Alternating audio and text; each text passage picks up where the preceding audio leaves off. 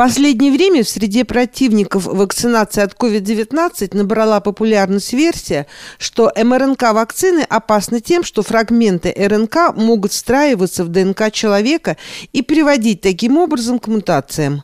Доктор наук, профессор Санкт-Петербургского государственного медицинского университета имени академика Павлова Александра Кутузова. Пишет о том, что научных же данных, опубликованных в научных серьезных рецензируемых журналах о возможном влиянии вакцин на геном человека на настоящий момент нет. Компоненты вакцин обнародованы, поэтому известно, что ни международные, ни российские вакцины не несут в себе способности проникать в геном человека.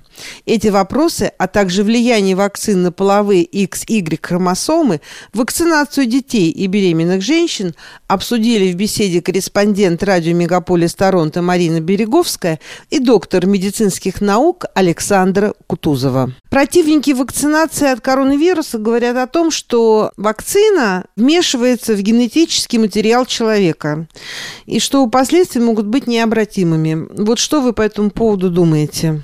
Ни у кого нет никакого сомнения в том, что крупнейшие фармкомпании участвуют в происходящих событиях и заинтересованы в их результатах. К сожалению, это реальность последних десятилетий, однако мне кажется, что периодически поднимающаяся в обществе волна неприятия вакцин не имеет под собой достаточного основания. Отрицать существование болезни бессмысленно она с нами.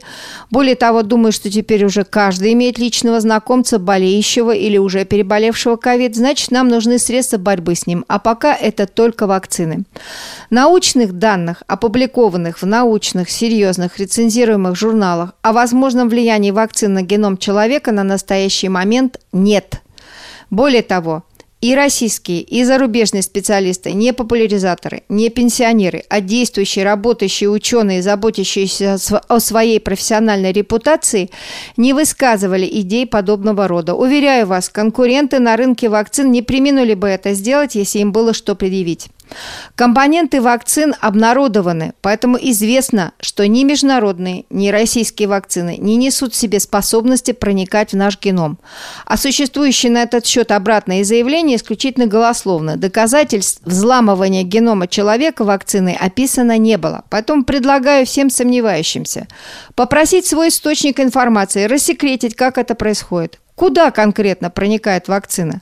То есть разрушаются ли гены, кодирующие белки, которые формируют наши органы и ткани? И если да, то какие конкретно органы поражаются вакциной? Или оппоненты считают, что изменяются половые XY-хромосомы, а значит готовы доказать признаки наследования такой вакцины в следующем поколении.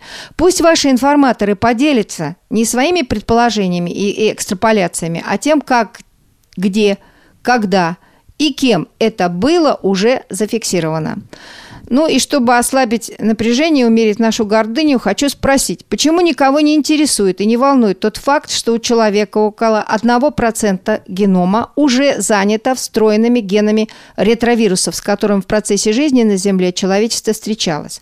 А известно ли слушателям, что человеческий организм вообще можно назвать ген-модифицированным продуктом природы из-за того, что в наших человеческих клетках имеется большое количество захваченных в ходе эволюции одноклеточных животных и бактерий, бактерий, одни из которых, например, стали митохондриями наших клеток. Если кто помнит курс школьной биологии, митохондрии – это своеобразные энергетические установки, отвечающие за наше кислородное дыхание. И их в каждой нашей клетке насчитывается до 2000. Таким образом, митохондриальная ДНК, наследуемая человеком по материнской линии, роднит нас с ранее самостоятельно живущей прапрабабушкой бактерии, которую мы в ходе эволюции захватили себе. И не забывайте, что 4% генов нашего генома вообще принадлежит неандертальцам. И в заключение нашей беседы хочу добавить следующее. Не погружайтесь в виртуальный мир. Он не всегда правдив и вообще опасен, о чем даже заявили не так давно на заседании Конгресса США. Поэтому не теряйте здравый смысл и не накапливайте в памяти непроверенные данные. Теперь уже точно известно, что очередность появления информации на экране компьютера в ответ на запрос может влиять на суждение пользователя по интересующей его проблеме.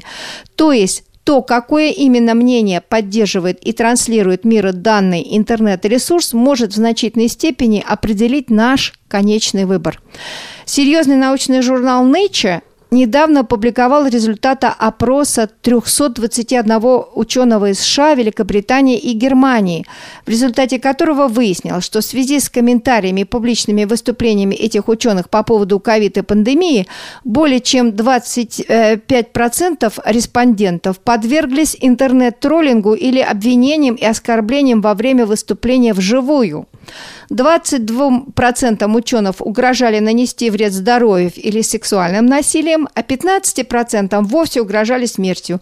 Мне кажется, это вполне отражает ту нездоровую и агрессивную обстановку в современном обществе, которая, однако, никак не способствует развитию вирусологии и медицины и нашему продвижению вперед в борьбе с пандемией. Поэтому призываю всех успокоиться и разумно подойти к проблеме сохранения здоровья личного и ваших близких.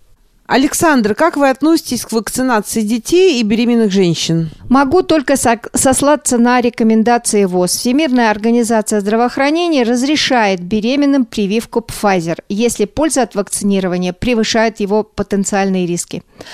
То есть международная практика такая. Прививаться или нет, беременной надо решать совместно с лечащим врачом, учитывая конкретную ситуацию, эпидобстановку и состояние женщины. ВОЗ не считает обязательным делать тест на беременность до вакцинации. Что касается детского населения, то заканчиваются исследования вакцинации детей 12-15 лет. Пока результаты положительные, показаны эффективность подтверждена эффективность и безопасность прививок.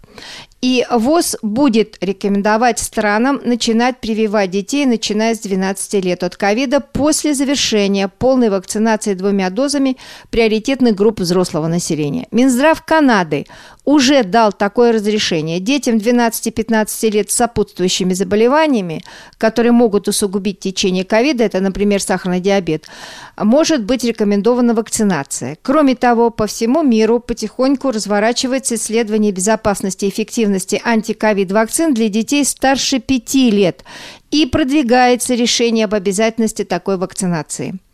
В России, согласно действующим рекомендациям по вакцинации беременных, прививки Спутником V разрешены на сроки после 22 недель. Введение других вакцин беременным в России пока не разрешено. При этом российские акушер-гинекологи рассматривают беременных, особенно сопутствующими заболеваниями, как группу риска по тяжелому течению ковидной инфекции. Поэтому предлагают женщинам вакцинироваться на этапе планирования беременности. В таком случае закончить вакцинацию, то есть ввести ввести вторую дозу необходимо за 1-2 месяца до предполагаемого начала беременности. И еще одна общая рекомендация. Надо учитывать, что вакцинироваться нужно будет не только будущей мамочке, но и всему ее окружению, то есть всем родным и близким, которые планируют в течение года общаться с беременной. Александра Емельевна, есть ли свет в конце тоннеля? Как все-таки надо бороться с этим вирусом? Современные исторические, медицинские, научные знания позволяют сделать следующий вывод. Эпидемия остановится по мере адаптации коронавируса к человеку и человека к коронавирусу.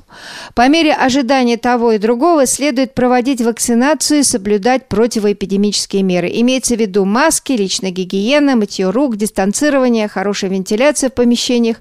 Не давая вирусу распространяться, мы снизим вероятность его мутации.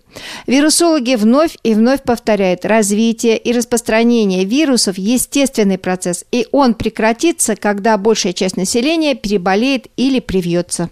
Почему до сих пор в Северной Америке, ну и вообще в других странах мира не признают российскую вакцину «Спутник»? У меня на это два ответа. Первое. В одном из подразделений производителя международные проверяющие обнаружили нарушение технологического процесса, по некоторым данным экологического характера.